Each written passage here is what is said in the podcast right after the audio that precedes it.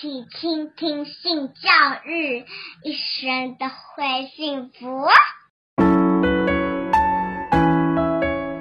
嗨，大家好，我是林燕青。约会的过程里面，谈恋爱的过程里面，有一个非常重要的因素，就是当你一直很享受彼此之间的相处，而且呢，不会去期待说，呃，将来如果没有成功啊，没有结成这个正果，呃，会带来有一些什么样的难过跟伤害的话，反而这个过程是漂亮的。是。呃，当然，呃，在这样的一个情况，你们当时要决定结婚。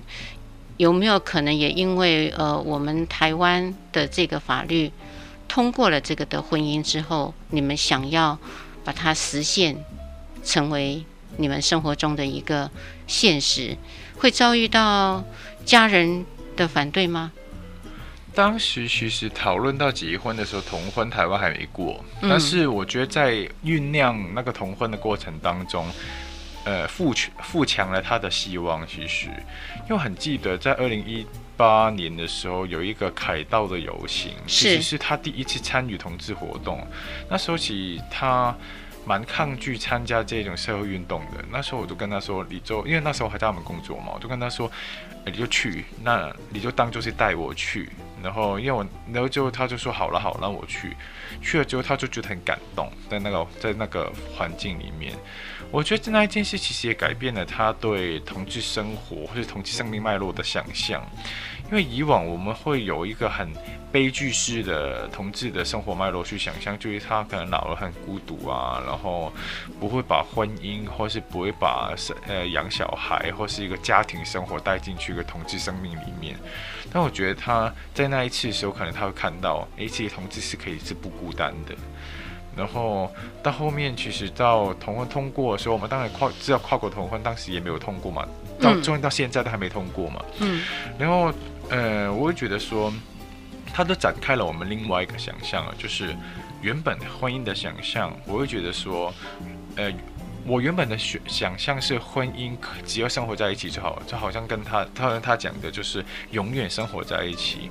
但是我觉得说这个永远似乎对于我们彼此之间没有太多的保障，所以我觉得我们还是要需要框在一个婚姻的框架里面。那婚姻框架里面，它会提供了很多的保护，好像一个房子的架构那样。所以后面就变成我们在一起在争取跨国同婚那那那那那两年的故事这样。所以在家人方面是完全支持，没有遇到任何的困难跟阻挠。其实一开始，嗯，他的家人是比较支持的。然后我们家是，我们家状况当当时是有一点，呃，好像是我爸妈他他好像就是知道你是同志，但是他们也不会跟你提，也不会跟你聊。就是美国美国军队，没就是不问不讲这样。美国军队这个比喻非常有趣，可以多说一点吗？哦、以前的政策，克林顿时代的政策，就是美国军队里面他对同性恋的处理方法，就是我不问你不讲这样。哦，对对对，有趣的一个形容词。对，然后那时候就是因为公投的时候，才把整件事情，就把我们的关系，然后怎么怎么认识的，然后对于未来的想法规划，然后就一次全部的跟我爸妈。说，对。对，他写了一他写了一封很长的信，然后两三张 A 四，四张。四张 A 四，写给你爸爸妈妈。对。对，哇，因为那时候公投大家两边吵得很凶嘛，对，然后就是，嗯，虽然我不知道我我爸妈他们当时的立场是同意还是不同意还是怎么样，因为我们从来不聊这个嘛，但是我知道他身边有一些是反对的朋友，就是我很。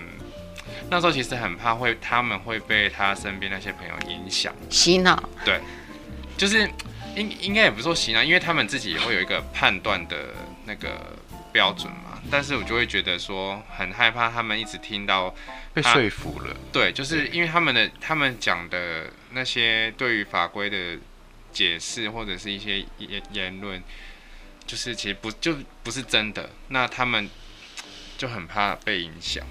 嗯，对啊，所以他就是把我们整个我们的想法，对未来怎么要要干嘛，然后为什么会会什么时候认识，对，然后他为什么会搬回台湾一起住，就整个讲过一遍。对，然后隔天，因为那那天晚上大家很难过嘛，隔天我妈就跟他讲说，就是阿姨都懂是吗？还是什么？对，他说信我看了，啊、我们是一家人，我们以后都是一家人，这样。哇，很感动。对，是感动，非常感动。对，对这是妈妈，你妈妈给这个阿古的回应。对，对那爸爸呢？我爸爸是一个，我爸其实他没有说什么，但是他是寡言的人。嗯嗯，但是他的态度从那时候到现在，其实有一个很大的改变。改变什么样的改变？因为他其实是不怎么讲话的人，然后看起来很凶，然后他其实对我的朋友，他顶多就是点头打招呼。但是从那时候到现在也搬搬回高，也没有，不只是前面就是你爸就马上跟我聊天。那是因为你还跟那边聊什么历史，好不好？谁要跟他聊历史？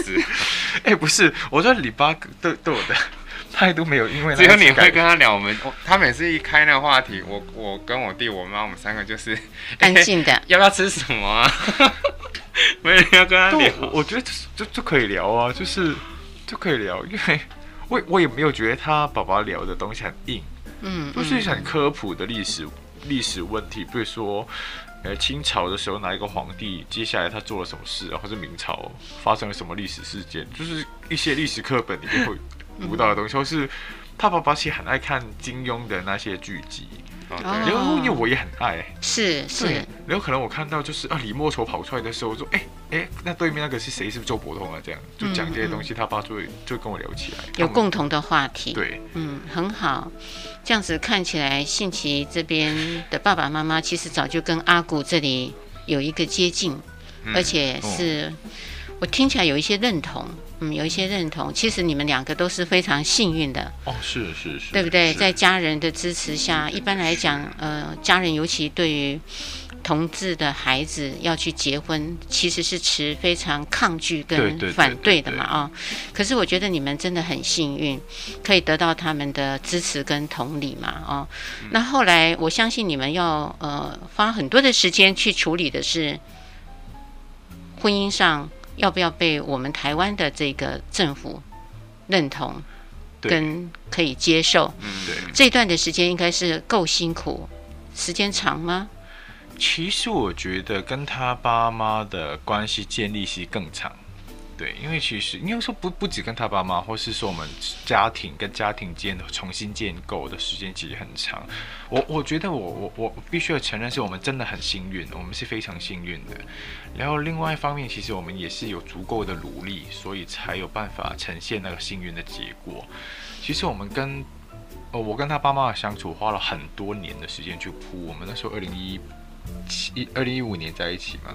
对，其实有一点是一路就是在做给他们看，慢慢就是颠覆他想象中的那个样子。对对对对，对，因为因为他们通常因为他们不了解嘛，然后也可能可能他们身边也有这样的朋友，但是可能就是不知道他们的生活实际是怎么样。对对对对，所以他们对于同志的想象可能就是。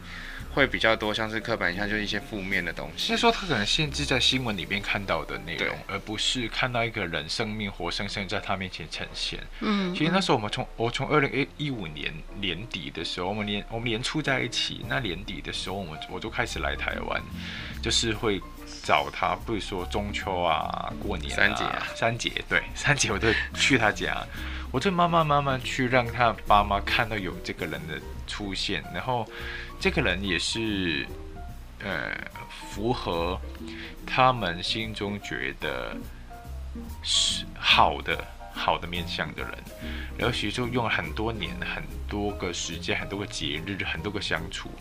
让他们建构出足够的信任，因为我会觉得，因为不管在后面在做倡议也好，在推动一些运动也好，或是游说社会政府也好，呃，强力的动作当然需要存在的，但是我会觉得说，你如何让对方就是很心甘情愿的跟你去相处跟互动，我觉得这个方这个从以前就是我的风格，就是我呈现给你看，其实我很好。你跟我一起做这一件事很好，然后我们的生命都可以更好。这样，阿古，当你们谈到这个婚姻的过程，就让我想到我自己，我就回想起来我自己的婚姻也很有趣。当时我先生追我的时候，他是先去追我的爸爸妈妈，对，一样的道理，就是先把未来的这个呃岳父母给搞定了，对，那就没有问题了。哎，如果没有搞定了，那就很多很多的意见。所以我也常常讲说，当你要带着一个呃你喜欢的人回家的同时，事先是应该。先把他带回去，让父母也爱上他，对，而不是只有你自己爱上他。对对对对，如果父母都搞不清楚的时候，不了解的时候，他一定是没有办法去接受你所爱的人嘛，啊，对，这个道理我觉得是恒古不变的道理。对，嗯，那在国家的方面呢，你们呃运作的这个困难度应该是有吧？我从你们的故事当中发现你们还是个案例呢。对，可以跟我们谈一下。接续的内容，请听下一集的 Podcast。欢迎持续收听、倾听性教育，大家一起来找幸福。